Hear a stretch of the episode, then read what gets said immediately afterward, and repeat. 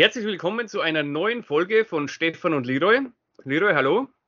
Hallo in die Runde, hallo Stefan. Ja, gleich ein Hinweis an die Artisten da draußen. Es ist doch so, dass Götter existieren. Äh, wir haben heute zwei Geburtstagsglückwünsche ähm, zu vermelden und Leroy wollte tatsächlich mit Tee darauf anstoßen, aber der Gott Dionysos hat es sofort bestraft und er ist dann mit dem Fuß gegen eine Weinflasche gestoßen, hat die umgeschüttet und hat jetzt eine Riesensauerei am Boden.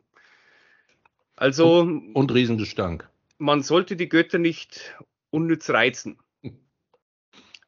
Ja, Geburtstagsglückwünsche. Wir haben äh, 200-jährige Jubiläen, Jubiläen, Jubiläen, Jubiläen äh, zu feiern oder zumindest zu vermelden, sagen wir es mal so. Ähm, und zwar einmal 100 Jahre Sowjetunion. Das war im am 30. Dezember 1922 wurde also die Sowjetunion gegründet. Die meisten denken ja immer bei der Sowjetunion an 1917. Ja. Das war allerdings die Oktoberrevolution und dann kam noch ein paar Jahre Bürgerkrieg, bis es also soweit war. Dann haben wir noch, am 19. Januar äh, hätte der Genosse Markus Wolf seinen 100. 100. Geburtstag gefeiert. Markus Wolf, der Chef der HVA, Hauptabteilung Aufklärung, also des Auslandsgeheimdienstes der DDR. Angeblich der beste Geheimdienstchef, also das ist von eigentlich allen so anerkannt und auch der jüngste, der wurde also bereits mit 29 Geheimdienstchef, der war Halbjude, also sein Vater war jüdisch und äh, bei der kommunistischen Partei und die mussten dann 33 flüchten in die Sowjetunion. Und als die Nazis übernommen haben in Deutschland und da hat er dann studiert äh, und wurde dann Radioreporter, hat dann äh, von den Nürnberger Prozessen berichtet und ist dann mit äh, der Ulbricht-Gruppe, also Walter Ulbricht und, und Honecker, dann äh, nach Deutschland gekommen und hat da dann in der Ostzone den ersten Geheimdienst aufgebaut. Ja, und sehr erfolgreich, oder? Ja. Also.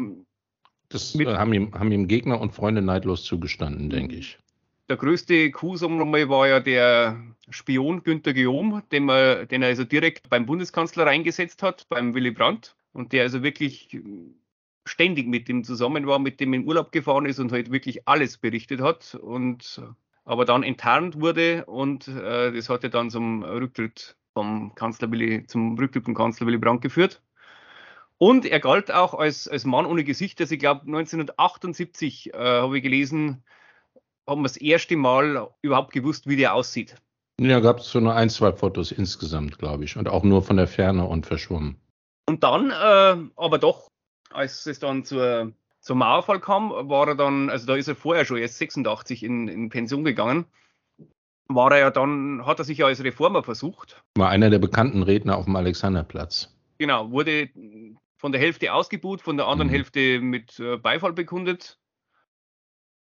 Ja, was noch? Ja, und gut, er wurde dann, äh, das ist eigentlich eine komische Anklage, er wurde dann von der Bundesrepublik wegen Landesverrats angeklagt und ich glaube sech, zu sechs Jahre Gefängnis verurteilt.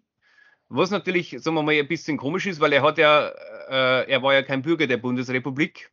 Finde ich jetzt die Anklage zumindest ein bisschen komisch. Also man hätte ihn vielleicht wegen Spionage oder so verurteilen können, aber Landesverrat, äh, ja, passt mhm. eigentlich nicht. Aber es war halt so.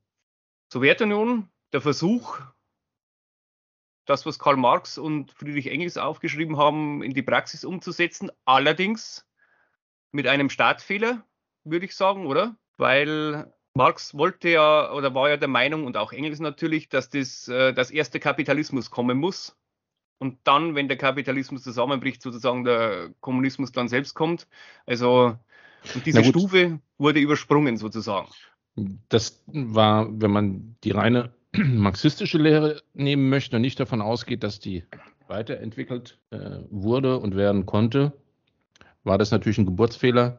Man muss dazu sagen, dieser Geburtsfehler war selbstverständlich den Theoretikern des äh, Marxismus, Querstrich Leninismus später dann durchaus bewusst. Und es hat auch große Auseinandersetzungen gegeben bezüglich dieser Frage, ob es möglich ist, die klassenlose Gesellschaft ohne entwickelten Kapitalismus aufzubauen? Wenn ja, welche Schritte unternommen werden müssen?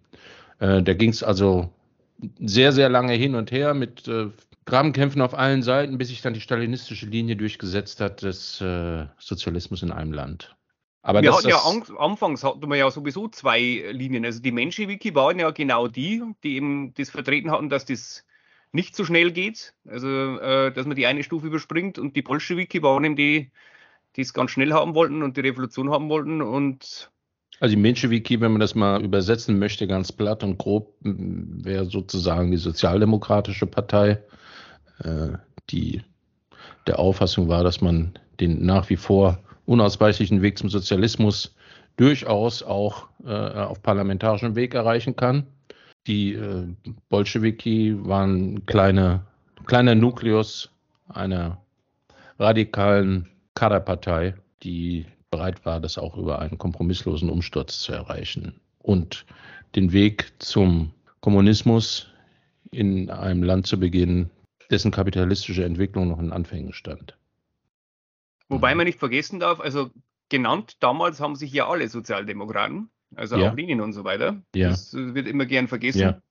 Und wie du richtig sagst, also Marx hatte eigentlich erwartet, dass äh, der Sozialismus und dann Kommunismus das passendste Land wäre eigentlich Deutschland gewesen. Ja. Deutschland, Frankreich, so, da hat das eigentlich, also man, in, in, Frankreich wurde der Anfang ja mal versucht mit der Pariser Kommune, aber da, also an Russland hätte er überhaupt nicht gedacht weil die ja halt einfach in ihrer Entwicklung noch ziemlich weit äh, hinter den genannten Ländern waren. Na, die Russen haben ja auch alles probiert, um die Revolution in Deutschland herbeizuführen nach äh, 1917. Es, war auch kein Zufall, dass die Sprache der kommunistischen Internationalen sehr lange Deutsch war. Äh, und dass die kommunistische Deutsche Partei eigentlich auch so eine Art Seniorat hatte innerhalb der kommunistischen Internationalen. Dass äh, eine der, der Grundannahmen und der Grundlagen der äh, Oktoberrevolution der Bolschewiken war, dass selbstverständlich, nachdem die Bolschewiken die Revolution vorantreiben und erfolgreich durchgeführt haben, auch im äh, industrialisierten europäischen Ausland, allen voran Deutschland, eine Revolution automatisch stattfinden würde oder herbeigeführt werden könnte und dann mit Hilfe der entwickelten Genossen im Westen gleichzeitig Russland dann auch seinen Weg äh, ins Paradies gehen kann, ins Weltliche. Also der, der Gedanke, dass eine solche Revolution nur in Russland stattfinden könnte und sich erfolgreich in Russland entwickeln könnte, stand völlig außer Frage. Ja. Das war allen klar. Das kann nicht funktionieren. Und der Zum Weg damaligen ins, Zeitpunkt. Der Weg ins Paradies oder das Paradies, was war damit gemeint? Also im Endeffekt, wie du sagtest, die klassenlose Gesellschaft. Marx hat sehr gut erkannt, und das stimmt bis heute, dass es halt äh, im, im Kapitalismus Widersprüche und Gegensätze gibt, die schwer auf oder gar nicht aufzulösen sind. Also dass zum Beispiel Arbeitgeber und Arbeitnehmer halt äh, auf zwei verschiedenen Seiten stehen und unterschiedliche Interessen natürlich vertreten. Und vor allem das Problem äh, in der Mikroökonomie, dass wenn der eine Arbeitgeber versucht, die Löhne zu drücken oder das auch macht, und das kann natürlich, so wie es heute passiert, also man äh, Löhne drücken ist nicht mehr so einfach, durch Outsourcing geschehen, äh, dass es die, dem einen natürlich Vorteile bringt, aber wenn das alle machen, dann ist das, das ist so wie wenn man im Theater, wenn im Theater einer aufsteht, hat er einen Vorteil. Wenn aber alle gleichzeitig aufstehen, äh, dann ist dieser Vorteil weg. Du hast nämlich dann das Problem, äh, dass die Arbeitnehmer, die ja eigentlich die Produktion dann wieder kaufen sollen später in ihrer Gesamtheit, eben zu wenig Geld haben, um die Produktion zu kaufen. Und äh, das führt halt dann immer wieder zu weitreichenden und sich anhäufenden Wirtschaftskrisen. Das kennen wir ja. Und die Sowjetunion war eben ein Versuch, dieses Problem anders zu lösen, indem es eben diese Klasse der Bourgeoisie oder Kapitalisten eben nicht mehr gibt. Na, man muss dazu sagen, fairerweise, dass es natürlich, wenn man den Marxismus, englische Lehre als äh, Grundlage einer sogenannten wissenschaftlichen Weltanschauung nimmt, es von Seiten Marx weder genaue Beschreibungen der klassenlosen Gesellschaft des Kommunismus gab, noch irgendwelche konkreten Anleitungen, wie der Weg zu einer solchen Gesellschaft durch Einflussnahme von außen erreicht werden kann. Das heißt, die Genossen hatten also das doppelte Problem. Zum einen hatte die Revolution zunächst, laut ihrer Auffassung, zunächst nur in Russland stattgefunden, äh, wo sie allein nicht hätte überleben können dürfen sollen. Und zum anderen gab es also kein festes Drehbuch, nach dem man sich hätte richten können, wie der Weg egal ob von einem industrialisierten, industrialisierten Staat wie Deutschland kommen oder von einem eher zurückgebliebenen oder größtenteils zurückgebliebenen Staat wie Russland kommt, entwickelt werden kann. Man wusste das nicht. Es gab keine konkreten Anleitungen dazu, weder bei Marx noch bei Engels.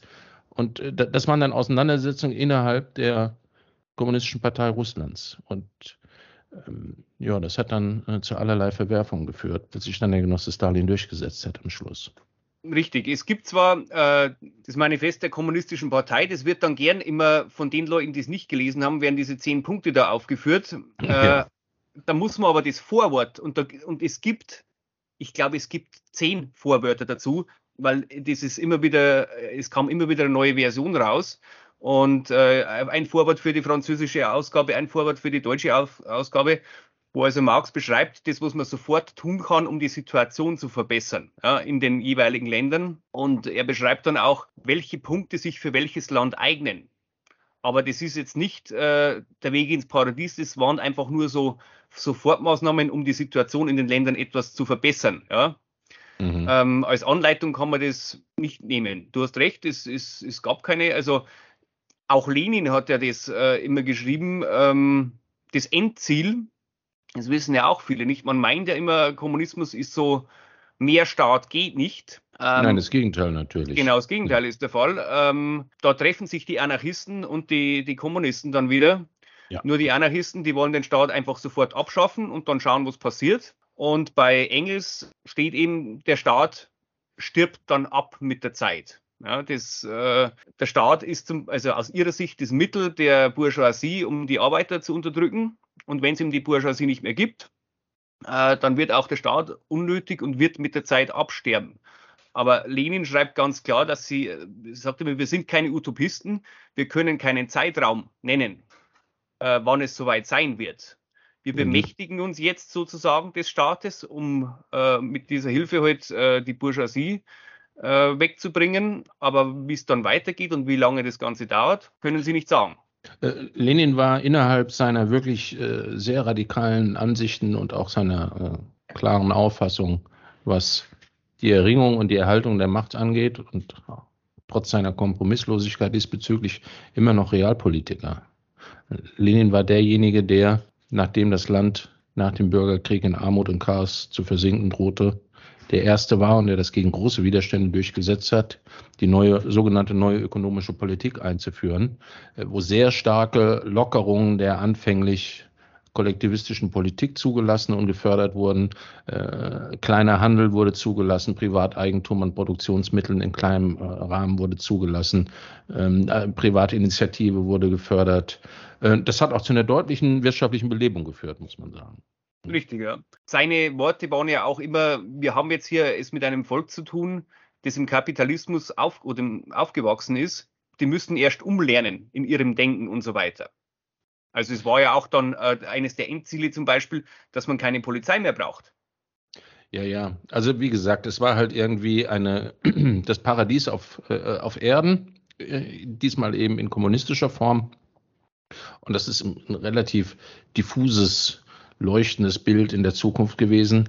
Äh, da waren sich auch alle einig, hast du ja selber gesagt. Da sind auch Kommunisten und Anarchisten wieder zusammengekommen. Die Frage war halt nur, auf welchem Weg komme ich dahin? Muss ich, äh, muss ich da eingreifen in diesem Weg? Muss ich es laufen lassen? Wenn ich eingreife, wie greife ich ein? Äh, inwiefern ist die Anwendung von Gewalt zur Erreichung eines höheren Ziels zugelassen? Und da hat es die dollsten Auseinandersetzungen dann gegeben, selbstverständlich. Aber im Grunde genommen, also kann man sagen, sie hatten zumindest eine Zeit lang einen ziemlich guten Lauf. Also die Industrialisierung des Landes ging extrem schnell voran, muss man sagen. Also die Industrialisierung des Landes, die begann ja zu einem Zeitpunkt, als die Machtkämpfe praktisch schon abgeschlossen waren und als äh, die Bolschewisten sich damit abgefunden hatten, dass es eben anders als bisher gültig erhofft und als notwendig erachtet nicht zu einer internationalen Revolution gekommen ist, dass die deutschen und europäischen Genossen keine Revolution zustande gebracht haben oder sie dort nicht passiert hat. Das war dann der Zeitpunkt, wo die Stalinisten sich durchgesetzt haben, die gesagt haben, na gut, äh, was sollen wir jetzt? Sollen wir jetzt alles wieder abblasen?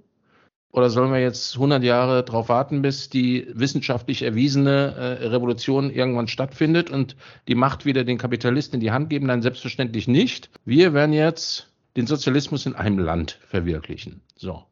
Und das war dann der Beginn des Industrialisierungsprogramms und des Endes der eben kurz angerissenen neuen ökonomischen Politik. Das war die Grundlage für die Industrialisierung und den Wohlstand der Sowjetunion und letztlich dann natürlich auch die Grundlage für die Möglichkeit des Sieges im Zweiten Weltkrieg gegen Deutschland. Genau, ähm, äh, die Gruppe um Trotzki wollte das ja nicht. Die waren genau das Gegenteil. Das die waren, waren genau Internationalisten. Ja. Und die wollten sogar ähm, die internationalen Investoren wieder ins Land, die man ja vorher rausgeschmissen hat. Also zur Zahlenzeit war das nur so, dass da viele englische, amerikanische kapitalistische Firmen, die Namen kennen wir auch heute noch, aber wir sagen sie jetzt nicht, da operiert haben und heute halt das Land ausgebeutet haben, also die Rohstoffe. Ja. Und die haben wir halt dann rausgeschmissen und äh, Trotzki war einer, der der Meinung war, es bringt nichts jetzt da selbst eine Industrie aufzubauen, das äh, ist Blödsinn, sondern man soll einfach die wieder ins Land holen und die machen das dann. Und Stalin war natürlich einer, der das auf gar keinen Fall haben wollte. Ja.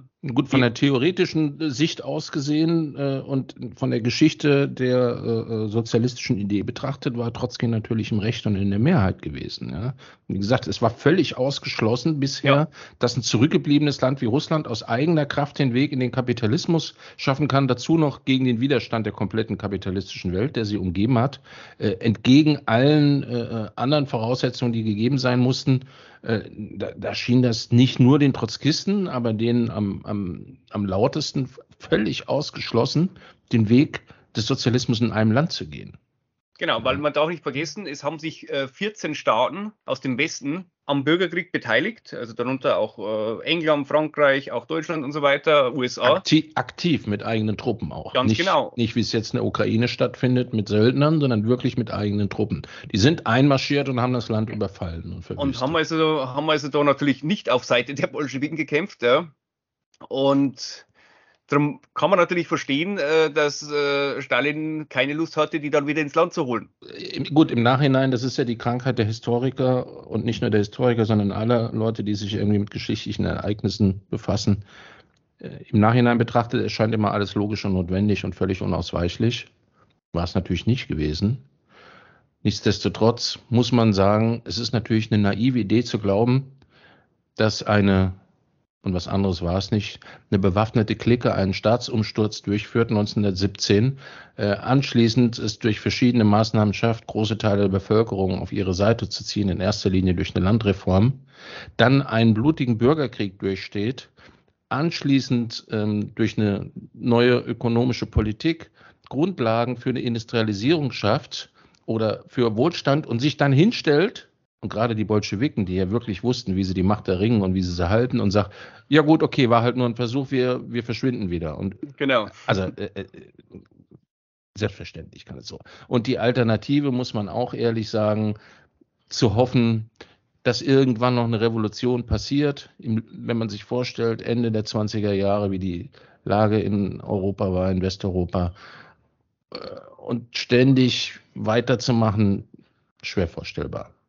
Also das ist unrealistisch einfach. Man, man das, kann ja das, ja. man kann ja das auch der Bevölkerung nicht verkaufen. Also ich meine, die ersten Demonstrationen, die dann vom Zaren ja niedergeschossen wurden, da ging's, da ging's, äh, die Arbeiter wollten nicht mehr Brot, sondern anfangs wollten die einfach nur besseres Brot haben. Das muss ich mir vorstellen. Ja, die haben wahrscheinlich, das war verschimmelt oder keine Ahnung, was die da bekommen haben. Aber das waren die ersten, die ersten Forderungen, die es gab. Mhm. Und dann wurden eben die niedergeschossen wenn man dann die Bevölkerung auf seine Seite bringt, also ich meine, da ist ja wirklich sehr viel passiert, bis das dann einmal, es, es gab ja auch nicht nur eine Revolution, sondern die ersten Versuche waren ja, was 1905 oder 1907, weiß ich. Ähm 1905, ja gut, das hatte jetzt mit, mit den zwei Revolutionen 1917 nicht allzu viel zu tun, aber es, es, gab, es gab schon mal größere Aufstände. Genau, und dann 1917 ja im äh, Anfang des Jahres die erste, und dann und eben, auch eine demokratisch legitimierte im Nachhinein, muss man genau, sagen. Genau, richtig. Ja. Und, und dann eben dann die, die zweite nochmal im Oktober. Und wie du richtig sagst, und dann eben zu der Bevölkerung sagen, alles klar, jetzt machen wir das wieder rückgängig, das kannst du vergessen. Das, das geht einfach nicht. Ja. ja. ja, aber sie hatten dann, das muss man also tatsächlich sagen, nach den, als die ersten Schwierigkeiten überwunden waren, dann gab es einen ganz guten Lauf. Es hat auf jeden Fall eine Industrialisierung des Landes stattgefunden, in großen Teilen. Es wurde eine eigene Schwerindustrie und mittlere Industrie aufgebaut. Nach und nach unter größten Anstrengungen, Entbehrungen. Und äh, die ursprüngliche Akkumulation hat eben nicht stattgefunden auf Kosten von Rohstoffen und Arbeitskräften anderer Länder, sondern die Ausbeutung hat innerhalb des Landes stattgefunden. Was auch interessant ja. ist, ähm, man denkt ja immer beim Kommunismus an, an Zentralismus. Ähm, was aber unter Stalin dann auch passiert ist, es wurde sehr stark gefördert, die eigenen Sprachen der verschiedenen Republiken. Es gab dann, äh, als das ziemlich bald, Unterricht in 88 verschiedenen Sprachen. Also das war dann sogar in der Verfassung, dass du ein Recht hast, ab einer bestimmten Klassengröße oder, oder einer bestimmten Kinderzahl, dass du eine Schule in deiner Sprache hast. Also nicht nur in Russisch, sondern je nachdem, in welcher Sowjetrepublik du jetzt warst. Es wurde sehr viel Aufwand betrieben, äh, erst einmal Grammatik überhaupt in Bücher festzuschreiben, weil es das zum Teil gar nicht gab. Ja, viele der Sprachen Russlands hatten gar keine Schriftlichkeit bis dahin. Auch das alles, ja, um den Unterricht zu machen. Also da wurde, es wurde da schon sehr viel getan, ja, das muss man sagen. Und dann halt äh, natürlich der erste große Dämpfer, natürlich, äh, der das Ganze abgebremst hat, war halt dann der Zweite Weltkrieg. Na, großer Dämpfer ist milde ausgedrückt. Sehr milde natürlich ausgedrückt, ja. Es sind also ab, abgesehen von den Schlüsselindustrien des Landes, äh, die sich östlich der Linie Moskau-Don befunden haben, Moskau-Wolga befunden haben, und es war der weitaus kleinere Teil, ist das ganze Land in Schutt und Asche gelegt worden. Es waren, ich glaube, 40 Prozent der Landwirtschaft waren zerstört. Dann natürlich auch beim Rückzug der deutschen Truppen, da wurde ja die, die äh, verbrannte Erde, wie sie es genannt haben, die haben ja da wirklich alles in Schutt und Asche gelegt. Trotzdem kam es muss man auch sagen, äh, obwohl nur noch 60 Prozent der Landwirtschaft übrig war, während des ganzen Krieges zu keiner Hungersnot, was ja vorher an der Tagesordnung war. An der Tagesordnung ja, ist vielleicht ein bisschen übertrieben. Relativ oft vorkam. Ja, also die natürlich ist mit der, das war bei uns ja auch nicht anders. Mit der Industrialisierung der Landwirtschaft sind die Erträge so gesteigert natürlich, worden, ja. Äh, dass Hungersnöte einfach nicht mehr auf dem Plan standen. Kein russisches Phänomen gewesen. Na, ja, wo wir gerade beim Zweiten Weltkrieg sind, also natürlich unglaubliche Verluste an, an Menschen natürlich. Es waren 27 Millionen, also man, die Zahlen sind immer ein bisschen unterschiedlich, aber die Zahl, die ich jetzt im Kopf habe, sind 27 Millionen, die die Sowjetunion an, an Menschen verloren hat. Also mit, mit Abstand den größten Blutzoll hat die Sowjetunion bezahlt. Und einen viel höheren Blutzoll auch als Deutschland, muss man dazu sagen. Ja.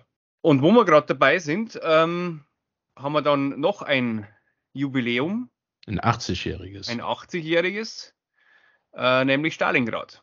Mhm. Stalingrad ist, äh, glaube ich, jedem Deutschen ein Begriff. Wenn auch, wie ich neulich mal so schön treffend irgendwo gelesen oder gehört habe, eher so äh, das Konsa den, die Konsalik-Variante von Stalingrad, nämlich äh, in der Form ähm, des Zusammenbruchs und des Elends, was dann über die deutschen Truppen gekommen ist. Die Geschichte, die vor Stalingrad und in Stalingrad stattgefunden hat, spielt in, in diesem historischen Erinnerungsnarrativ natürlich keine Rolle. Ähm, für die Russen ist Stalingrad auch ein ganz wichtiger Ort und ein wichtiges Ereignis, weil es natürlich die Wende im Krieg gebracht hat, vor allen Dingen psychologische Wende. Das erste Mal sind die faschistischen Truppen vernichtend geschlagen worden. Aber für die Russen hat Stalingrad nicht die Bedeutung, die es für uns hat, weil es eben vorher auch noch die Schlacht bei Moskau, die, dann gab es die Schlacht bei Stalingrad, die Panzerschlacht bei Kursk. Das sind alle Sachen, die hat der eine oder andere vielleicht mal gehört. Das waren aber Schlachten, die genauso hohen oder teilweise noch höhere Verluste und Zerstörungen mit sich gebracht haben. Aber immer von, von Millionenverlusten. Ja, von ja. Millionen, Bei diesen, das ja. waren Kesselschlachten äh, mit wirklich totaler Zerstörung der, der Städte.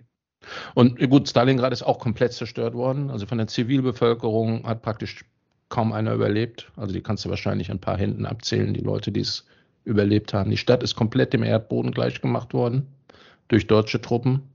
Stalingrad war auch einer der ersten Städte nach Guernica, wo die deutsche Luftwaffe Flächenbombardements unternommen hat, wo unglaublich viele zivile Opfer ums Leben gekommen sind. Aber Stalingrad war halt die erste Stadt, wo es auch sehr hohe deutsche Verluste gegeben hat. Und wo die Rote Armee nach brillanten Operationen die Oberhand gewonnen hat. Also insgesamt ja. sprechen wir von äh, etwa einer Million Totensoldaten. Insgesamt ja. auf beiden Seiten deutsche Nur in Verluste waren. Ja. Nur in Stalingrad. Natürlich, äh, deutsche Verluste waren 370 oder 380.000 äh, Tote und dann noch ungefähr genauso viele Verwundete. Äh, in Gefangenschaft gingen dann 91.000 und aus der Gefangenschaft heimgekehrt sind nur so 5.000 bis 6.000. Warte mal ganz kurz. Scheiß Handy geht mir so. Sorry, dass ich dich unterbrochen habe, aber irgendein Mongo ruft dann irgendwie alle zwei Minuten an. Irgendeiner sein Handy hat liegen lassen, das geht mir auf den Sack. Genau, also es waren äh, 5.000 bis 6.000 deutsche Soldaten sind dann aus der Kriegsgefangenschaft nur heimgekehrt von den halber Million oder was, was angetreten sind. Und es war, glaube ich, auch, natürlich hat es die Propaganda nicht zugegeben, aber eigentlich haben sehr viele Hinterher dann gesagt, also zu dem Zeitpunkt, als Stalingrad verloren ging, wusste man eigentlich, dass der Krieg verloren ist. Wann, wie lange es noch dauert, aber eigentlich war da fast klar, dass das wahrscheinlich das Ende bedeutet. Das war offensichtlich auf jeden Fall ein sehr starker Knicks in der, in der Moral nicht nur der Truppe, sondern auch des Hinterlandes. Klar. Das hat ja auch keiner für möglich gehalten. Äh, es, hat, es hatte ja nur blitzartige Überfälle und Stoßangriffe von äh, mechanisierten Einheiten stattgefunden, die auf relativ wenig beziehungsweise auf zwar relativ mutigen, aber dann auch erfolglosen Widerstand anfangs gestoßen sind auf sowjetischer Seite. Die, die Siegesgewissheit in Verbindung mit Arroganz und Überheblichkeit und auch die Tatsache, dass man sich einfach daran gewohnt hatte, dass man überall als Sieger und als glänzender Gewinner rausgeht, ist dort nicht in der normalen Niederlage, sondern in einer absoluten Katastrophe geendet. Und das muss natürlich, das hat natürlich Rückwirkungen. Und natürlich, das, äh, dass ein, dass ein äh, deutscher General, den man ja extra vorher noch zum Feldmarschall befördert hat, in der Hoffnung, dass er dann nicht kapituliert, dass ihm ein deutscher General dann kapituliert und in Gefangenschaft geht. Das war ja auch ein Riesenknacks für die, für die deutsche Propaganda. Na, man, man muss sagen, das, was man dem Paulus vorgeworfen hat, das kommt in so einem komischen Ton rüber. Also die, die Lage der deutschen Truppen war schon lange, bevor die Kapitulation stattgefunden hatte, absolut aussichtslos gewesen. Und Paulus hat sich diesen mehrfachen sowjetischen Kapitulationsangeboten auf äh, Befehl der obersten Heeresleitung äh, des österreichischen Malers konkret verwehrt. Paulus hat erst kapituliert, nachdem er im sprichwörtlichen Sinne gefangen genommen wurde. Er hatte also keine Wahl mehr und Paulus hat auch sich eine Zusammenarbeit mit den Sowjets, anders als man das teilweise hört, bis Ende 1944 absolut verwehrt. Ja, er hat keinerlei, äh, äh, hat sich politisch nicht geäußert, hat mit ihnen nicht zusammengearbeitet, hat nicht geholfen, hat, äh, war auch nicht im Widerstand in Anführungszeichen aktiv. Das Umschwung bei Paulus hat erst stattgefunden nach dem Attentat auf Hitler 1944 und den anschließenden Erschießungen von einigen seiner Bekannten und Freunde. Das war der Punkt, offenbar, an dem Paulus sich verabschiedet hat und dann auch den Sowjets angeboten hat, ähm, einen Widerstand gegen Hitler aus der Gefangenschaft raus mitzuorganisieren. Ja, und er war ja dann später bei den Nürnberger Prozessen der große Starzeuge der, der Sowjetunion. Ja mit dem hatten eigentlich die meisten deutschen Angeklagten nicht gerechnet. Mit dem hatte keiner gerechnet. Genau, weil, was weißt du jetzt denn, was da, was da genau war, oder? Äh, was da genau war, weiß ich nicht. Aber äh, Paulus hat äh, ungeschminkt und offen äh, Zeugnis abgelegt. Ähm, er hat sich sogar geweigert, soweit mir bekannt ist, sich mit seiner Frau zu treffen, weil er nicht in den Verdacht kommen wollte, dass die Sowjets ihn erpresst hätten, wenn du aussagst, dann darfst du deine Familie wiedersehen.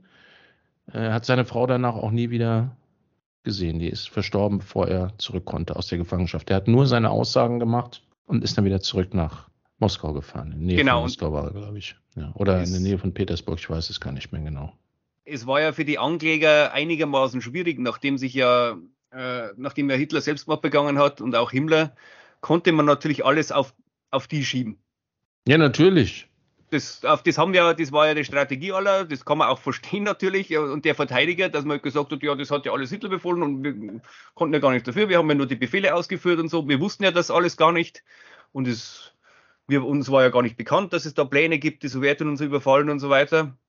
Und das hat halt dann äh, Paulus durch seine Aussage äh, alles widerlegt. Hm. Naja, einer der, ja. Der äh, ist ja dann auch, ich glaube, nach Stalins Tod durfte er dann zurück nach Deutschland, selbstverständlich nur in die DDR, aber das war auch der Teil, in den er freiwillig gegangen ist. ist dort journalistisch, schriftstellerisch tätig gewesen, hat auch sich oft zu Wort gemeldet zur Militärgeschichte, hat unterrichtet, glaube ich, auch ja, in der stimmt. DDR. Und, ich, ich glaube auch in Moskau hat er unterrichtet. Bestimmt, ja. Also das weiß ich nicht genau. Über, über Militärgeschichte. Und ich glaube, hat er nicht da irgendwas veröffentlicht, glaube ich. Hat der hat auch, nee, der hat auch zu Stalingrad veröffentlicht. Ist, ist aber, er ist nicht alt geworden. Ich glaube, der ist, mit, Nein, der ist Mitte, Mitte 60 gestorben. ist er gestorben, ja. Ja, und dann vielleicht noch kurz, äh, dass wir nicht zu lange mit der Sowjetunion verbringen. Äh, nach dem. Krieg ging es dann relativ noch relativ lang sehr gut weiter. Also ich meine, die, es waren dann, der Wiederaufbau war natürlich sehr, sehr schwierig, aber es wurde alles eigentlich relativ schnell wieder gemacht und man hatte dann auch ja die ersten Erfolge gegenüber den Amerikanern, also dann schon der Kalte Krieg war äh, technologisch, also Sputnik, ja, der erste Satellit, der erste äh, Mann im All zum Beispiel, die erste Frau im All.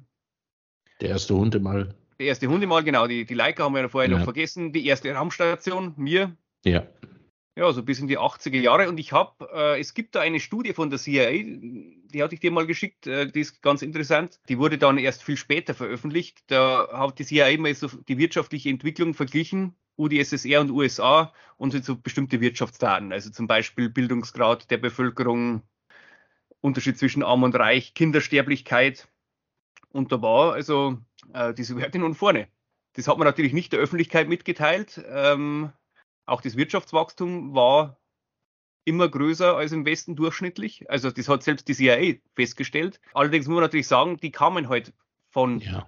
null. Also beim ersten also die Versuch kamen, die kamen nach dem Krieg fast wieder von null. Äh, beim ersten Versuch ja schon fast von null, also nach dem Bürgerkrieg, wo ja alles zerstört und dann eben nach dem Zweiten Weltkrieg eben wieder von null. Und darum ist natürlich, äh, sage ich mal, wenn man es vergleicht mit den Vereinigten Staaten, bei denen war ja nichts zerstört. Im Gegenteil, die haben profitiert. Äh, profitiert die, haben, die, haben, ja. die haben profitiert, ja. Und äh, die hatten natürlich einen, einen, weiten Vorsprung vorher schon.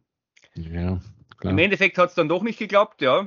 80er Jahre gab es dann schon wirtschaftliche Probleme und eben dann Anfang der 90er Jahre, wo man dann das Ganze naja. beendet hat. In den 80ern sind sie für jedermann sichtbar geworden. Das hat man viel früher schon angefangen. Ich, ich denke, man, man kann sich darauf einigen, ohne da in die Tiefe zu gehen, dass es trotz aller Schwierigkeiten gelungen ist, durch die Kommandowirtschaft eine grundlegende Industrialisierung des Landes zu verwirklichen, basierend natürlich auch auf dem Rohstoffreichtum, der Russland zur Verfügung stand. Und ähm, dass ein bescheidener Wohlstand für einen Großteil der Bürger der Sowjetunion geschaffen wurde, bis es dann abwärts ging. Die äh, Erfolge, die Russland heute zu verzeichnen hat, basieren selbstverständlich auf den grundlegenden Industrialisierungs- und Bildungserfolgen, die die Sowjetunion zu verzeichnen hat. Das muss man sagen, unabhängig davon, welche, welche Einstellung man zu dem äh, Projekt Sowjetunion hatte, wenn man es so nennen darf, und wie man das bewertet. Auch Deutschland hat ja davon äh, profitiert, als dann Anfang der 90er äh, die vielen Russlanddeutschen äh, kamen. Ja die alle hervorragend ausgebildet Hoch, waren. Hochqualifizierte, hochgebildete Arbeitskräfte. Natürlich gab es am Anfang äh, Probleme, gerade mal so die, die, die Jugendgeneration, ich sage mal die erste Generation Jugendliche, die dann bei uns da waren, die hatten natürlich ihre Probleme, weil die ja plötzlich, wenn du dein Land verlierst, bist in einem neuen Land, kannst die Sprache nicht und so weiter. Die konnten ja auch kein Deutsch mehr. Mhm. Genau, also das war natürlich schwierig, aber ich würde sagen, also von allen Zuwanderern, die wir hier in Deutschland haben, ist das definitiv äh, eine der erfolgreichsten Gruppen. Das weiß ich nicht, aber das ist auf jeden Fall, ja, es ist eine der Gruppen, wo man Erfolge vermelden kann. Wo man, also vom Integrationserfolg her, ja. definitiv, ja. ja. Wobei man sagen muss, ein immer größer werdender Teil kehrt nach Russland zurück. Ja, man, ent, also die ent, man entfremdet sich oder da, wird entfremdet. spricht man hier nicht drüber. Sehr große Teile der damals nach Deutschland emigrierten Russen, ich persönlich kenne viele, sind den Rückweg entweder angetreten, äh, sind dabei, ihn anzutreten oder planen, ihn anzutreten. Ja, so viel zur Sowjetunion. Also ich meine, äh, wie viele jetzt mitgekriegt haben, ach vorhin, weil du ja Konsalik genannt hast. Ähm, äh, das werden natürlich viele nicht mehr wissen, aber wer wie wir in der alten Bundesrepublik aufgewachsen ist, ich würde sagen, in jedem Haushalt standen zumindest einige Konsalik-Bücher im Bücherregal. Die wurden nicht unbedingt gelesen, oder? Aber man musste sie haben. Das galt so also in jedem, in jedem Haushalt, der sich nicht dem Bildungsbürgertum zugerechnet hat, auf jeden Fall. Da stand mehr als ein Band von Konsalek. Ja. Also ich kann mich zumindest an die, an die Bücher im Bücherregal auch erinnern. Ich weiß es das nicht. Das war ein echter Bestseller-Autor. Ich habe es nicht, also meinem Vater habe ich eigentlich selten Bücher gelesen sehen, der hat meistens Zeitung gelesen, aber die Bücher standen da. Also ich kann es nicht genau sagen, ob er es dann auch gelesen hat, das weiß ich nicht mehr, aber die standen definitiv da. Ja, mein Vater hat auch immer nur Zeitung gelesen, keine Bücher. Das ist lustig. Meine Mutter hat Bücher gelesen, aber die hat nicht Konsalik gelesen. Äh, es gab irgendein so weibliches Pendant, glaube ich, zu Konsalik. Ich erinnere mich auch nicht an den Namen der werten Autorin. Ich glaube, es war eine Autorin. War das nicht Rosamunde, Rosamunde Pilcher? Pilcher? Rosamunde ja. Pilcher, glaube ich, ja. Ja, also vielleicht kann ich meiner Mutter jetzt Unrecht, aber ich bilde mir ein, sie immer damit gesehen zu haben. Dazu natürlich noch Geschichten des Zweiten Weltkriegs in Wort und Bild, des Ersten Weltkriegs. Äh, ähm, bei vielen Papas von meinen Kumpels, äh, die haben sogar noch Lanzerheftchen gelesen. Ich glaube, die gibt es ja, nicht mehr. Aber denke, die hat mein Opa immer gelesen. ja, genau, das war eher Opa. Das waren dann die, die ältere Väter hatten schon. Wir sind ja auch. Das waren die, die heute noch selbst im Krieg dabei waren. Die haben ja. sich da an ihre Zeit zurückerinnert und haben dann die Lanzerheftchen gelesen. Ähm, ich muss noch mal eine kurze Pause machen. Mein, ein Kollege kommt hier, um sein blödes Handy abzuholen. Ja. ja? So. So, dann ähm, sage ich mir, um diesen Geschichtsteil abzuschließen, noch ganz kurz, wer sich ganz stark vertiefen will, äh, ich werde den Link dann drunter setzen. Es gibt alle Werke von Lenin, von Engels, von Marx, von Stalin, von Ernst Hellmann äh, als PDF online. Das gibt es ja mittlerweile keine Lizenz mehr, das kann man alles äh, auch legal herunterladen.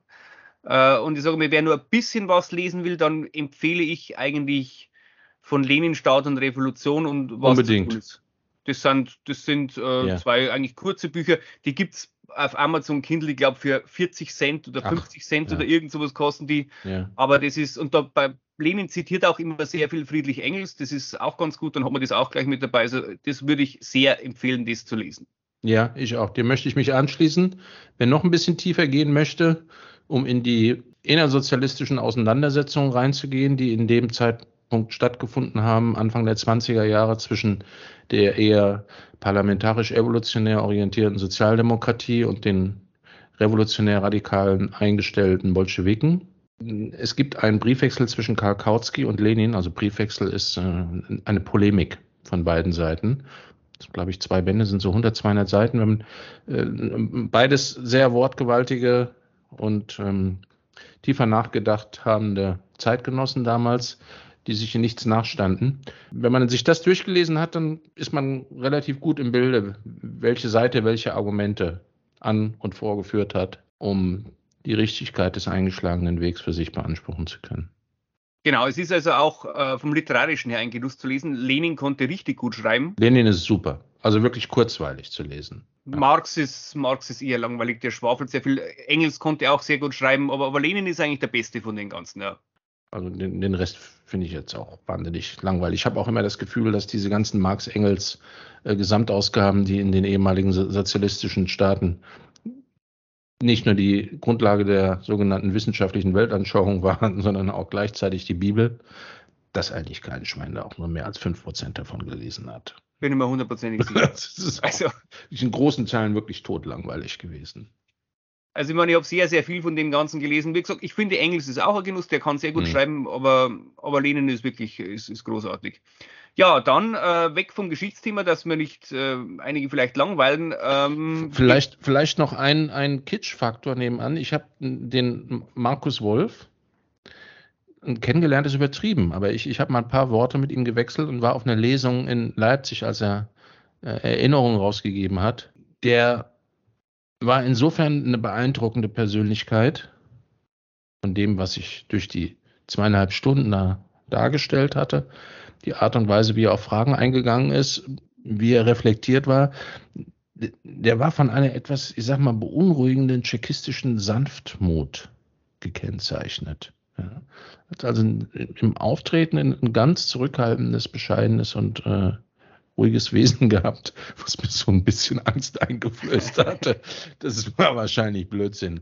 Ja, aber das wollte ich nur noch mal sagen. Also ähm, mein Buch äh, war von ihm äh, persönlich signiert. Ich habe es leider durch eine Unachtsamkeit aus der Hand gegeben. Ich meine, man kann natürlich auch bei Markus Wolf jetzt sagen, der hat sich äh, deutlich weniger schuldig gemacht wie, wie sein Chef Erich Milke, der ja für den Inlandsgeheimdienst zuständig war das ist halt doch immer was anderes, weil ich sage mal, die Spionagetätigkeit war ja von allen Seiten äh, wurde die ja betrieben. Also die, die Auslandsspionage, das haben wir gemacht, das haben die Amerikaner gemacht, das machen heute noch alle. Äh, aber es ist halt immer was anderes, wenn man die eigenen Leute bespitzelt. Ja, das ist zum einen, zum anderen, die Frage der Schuld ist natürlich immer eine schwierige Frage. Da halte ich mich gerne raus, weil es selbstverständlich immer auf den jeweiligen Standpunkt ankommt, was man als Schuld definiert. Und äh, inwiefern sich der persönliche schuldig gemacht hat, ist letztlich eine Frage, die von außen schwer zu beurteilen ist, wenn man, wenn man ehrlich zu sich ist. Ne?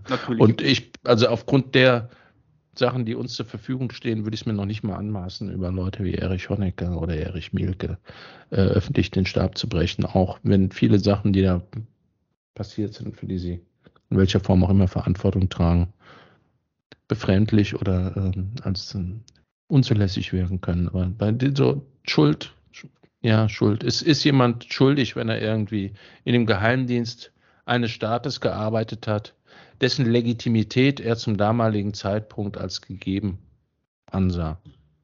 Wie, wie, wie kann ich darüber urteilen heute? Das heißt, die, dieselben Leute, die sogenannte Mittäter oder als solche bezeichnete in kommunistischen Regimes ohne größere Probleme und Fehlerlesens verurteilt haben, sind dann dieselben, die oft Verständnis oder dafür zeigten, wie es äh, zu nationalsozialistischen Zeiten lief oder umgekehrt auch. Ja. Das finde ich immer so ein bisschen unappetitlich, diese Geschichten. Also wenn ja. sich jemand persönlich nicht als großes Schwein erwiesen hat und irgendwelche Leute angeschissen hat und seine Machtfantasien ausgelebt hat, um sich persönlich Vorteile zu verschaffen, tue ich mich da schwer. Ja. Wer weiß, wie spätere Generationen über unser Land, unsere Zeit, unsere Gesellschaft und die Rolle von einfachen Zeitgenossen wie dir und mir im Nachhinein beurteilt. Natürlich. Ja, also wir, wir leben natürlich im besten Deutschland, Deutschland und der besten Gesellschaft aller Zeiten, das ist klar. Und das wird bestimmt auch immer so bleiben.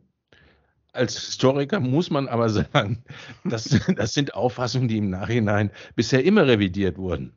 Richtig. Beziehungsweise wandelnden Bewertungen unterworfen. Es war ja immer so. Also, ich meine, die DDR hat sich auch als das bessere Deutschland gesehen. Ja. Und es ist ein großer Fehler zu glauben, dass äh, der Großteil der Leute, die das öffentlich behauptet und nachgebetet haben, das nur gemacht haben, damit sie ihre Ruhe haben. Nein. Definitiv es gab nicht. sehr viele Leute, die durchaus der Auffassung waren, dass die DDR das bessere Deutschland war, jedenfalls bis zu einem bestimmten Standpunkt. Und sie hatten Argumente, die sie anbringen konnten. Und wenn man sich mit, mit Leuten unterhält, die in der DDR sowohl in leitender Funktion auf staatlicher Seite als auch im Widerstand waren, bekommt man ein Gefühl dafür, dass die Sachen eben nicht so einfach und nicht so klar und nicht so deutlich waren. Ja. Genau, vor allem eben im Nachhinein, wo die jetzt dann beide Staaten erlebt haben. Ja. Naja, das ist nochmal ein besonderes Extra. Wer den, das demokratischste, beste, freiste und auch wohlhabendste Deutschland aller Zeiten, nämlich das, in dem wir erlebt haben, der muss natürlich die DDR mit größerem Abstand sehen, als er es vorher gemacht hat. Alles andere ist eine grobe Fehleinschätzung. Aber Menschen sind Menschen, ähm, Menschen irren gerne und ähm, auch Fehleinschätzungen darf man mit einer gewissen Milde betrachten, oder? Ja, vor allem, es wäre mal im Nachhinein wäre es mal interessant, wenn man mal die Bevölkerung getauscht hätte, äh, also die Westdeutschen in die DDR und die DDR-Bürger äh, in, in, in den Westen gesetzt hätte und dann nach 10 oder 20 Jahren gefragt hätte, wo wollt ihr jetzt bleiben? Wo, wo hat es euch am besten gefallen oder so? Das wäre mal interessant gewesen. Ja, das hat nicht stattgefunden und jetzt sind wir alle glücklich vereint. Äh, wir haben tolle Nachbarn, die sind uns sehr wohlgesonnen und wir haben den bösen Ivan auf der anderen Seite, der dafür sorgt, dass wir uns unserer Werte, unserer Ziele und unseres Lebensstils auch wieder bewusst werden. Und dankbar sind. Richtig, richtig. So traurig, im, wie, so traurig wie das ist. Ja. Dass wir nicht im Reich des Bösen leben müssen, wie ja. es der Herr Regen damals genannt hat. Ja. Naja gut, dann weg vom Geschichtsthema. Wir haben noch ähm, was Kulinarisches, oder? Oh ja. Äh, wir haben uns beide was gekauft, wobei ich nur der Nachahmer war. Leroy hat also die, die glorreiche Idee gehabt, sich einen äh, Dutch Oven zu kaufen und ich habe ihn dann kopiert. Kleine Korrektur, nur damit ich irgendwie noch strahlender dastehe, äh, als du mich jetzt sowieso schon freundlicherweise hinstellen möchtest. Einen Dutch Oven hatte ich schon viel länger besessen, allerdings so einen klassischen Dutch Oven, der hauptsächlich mit Kohle betrieben wird. So. Und nicht äh, die eher küchenorientierte Variante. Das war dann sozusagen so ein Gimmick, was ich mir relativ spät zugelegt habe.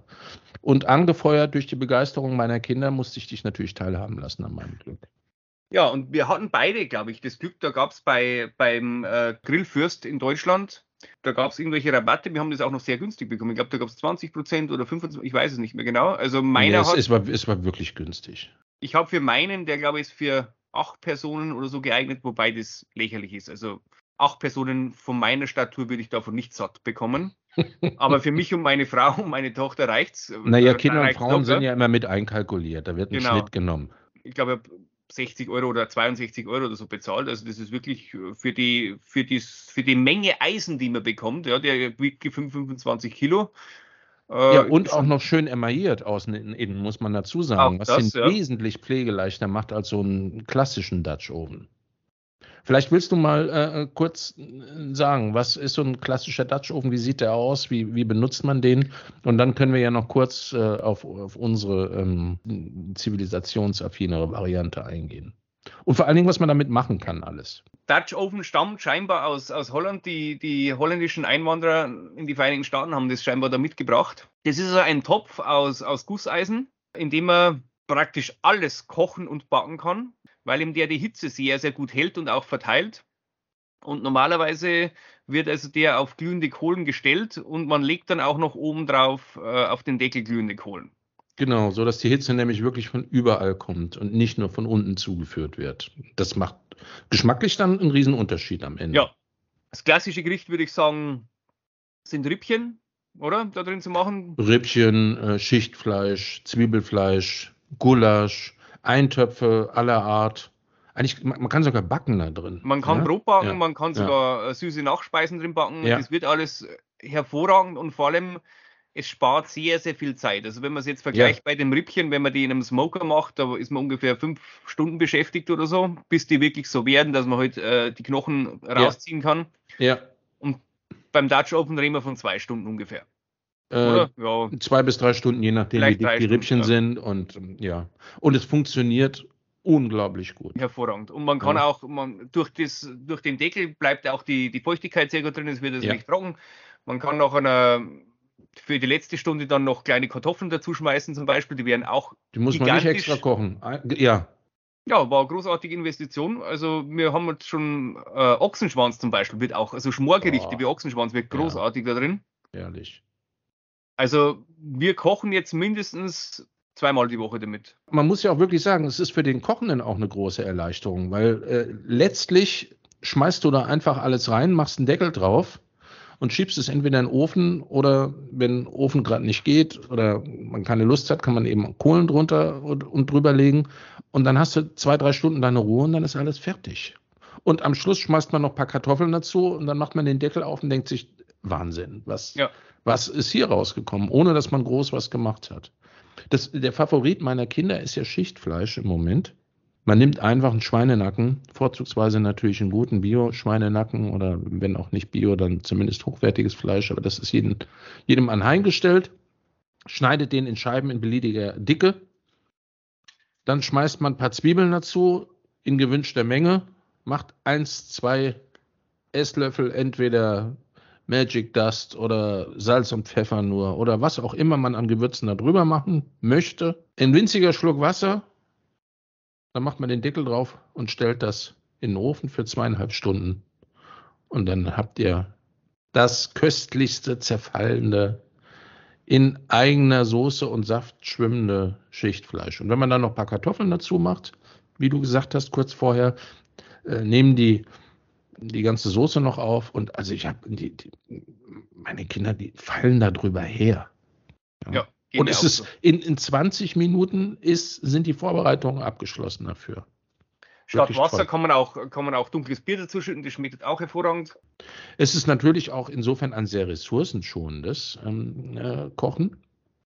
Es hat den Vorteil, wenn man sich einen klassischen Dutch Oven zulegt, der unten und oben Füße hat, dass man auch wirklich diesen Ofen im Freien benutzen kann, dass man den mitnehmen kann, dass man ihn auch dann benutzen kann, wenn, was bei uns natürlich nie passieren wird, der Strom mal ausfällt.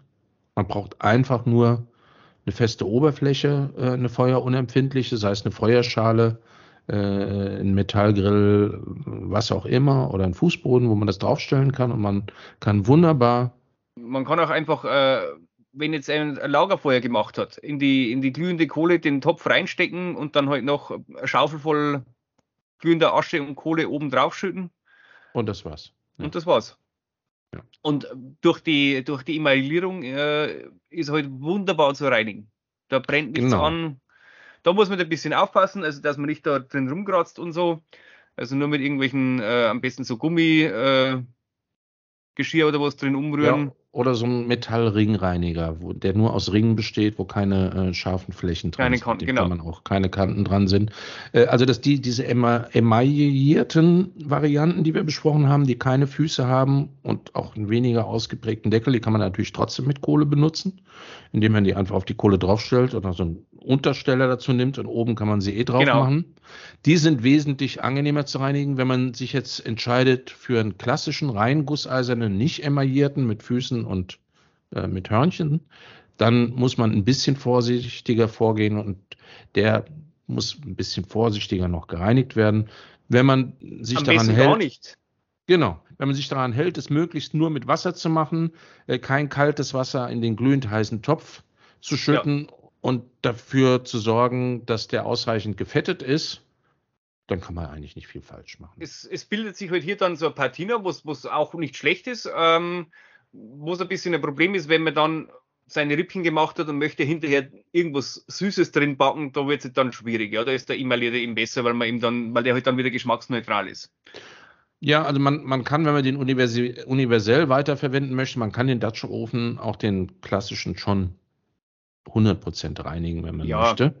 Ähm, da muss man halt aufpassen, dass man die Patina nicht kaputt macht, weil die sorgt ja. natürlich auch dafür, dass nichts anbrennt. Man kennt das von der Eisenpfanne oder von der gusseisernen Pfanne. Wenn man die einmal hat, dann ist die besser als jede Teflonpfanne, nur dass man sie nicht alle zwei Jahre wegschmeißen muss, weil die Teflonbeschichtung irgendwann mal im Eimer ist oder irgendeiner mit einer Gabel darüber kratzt.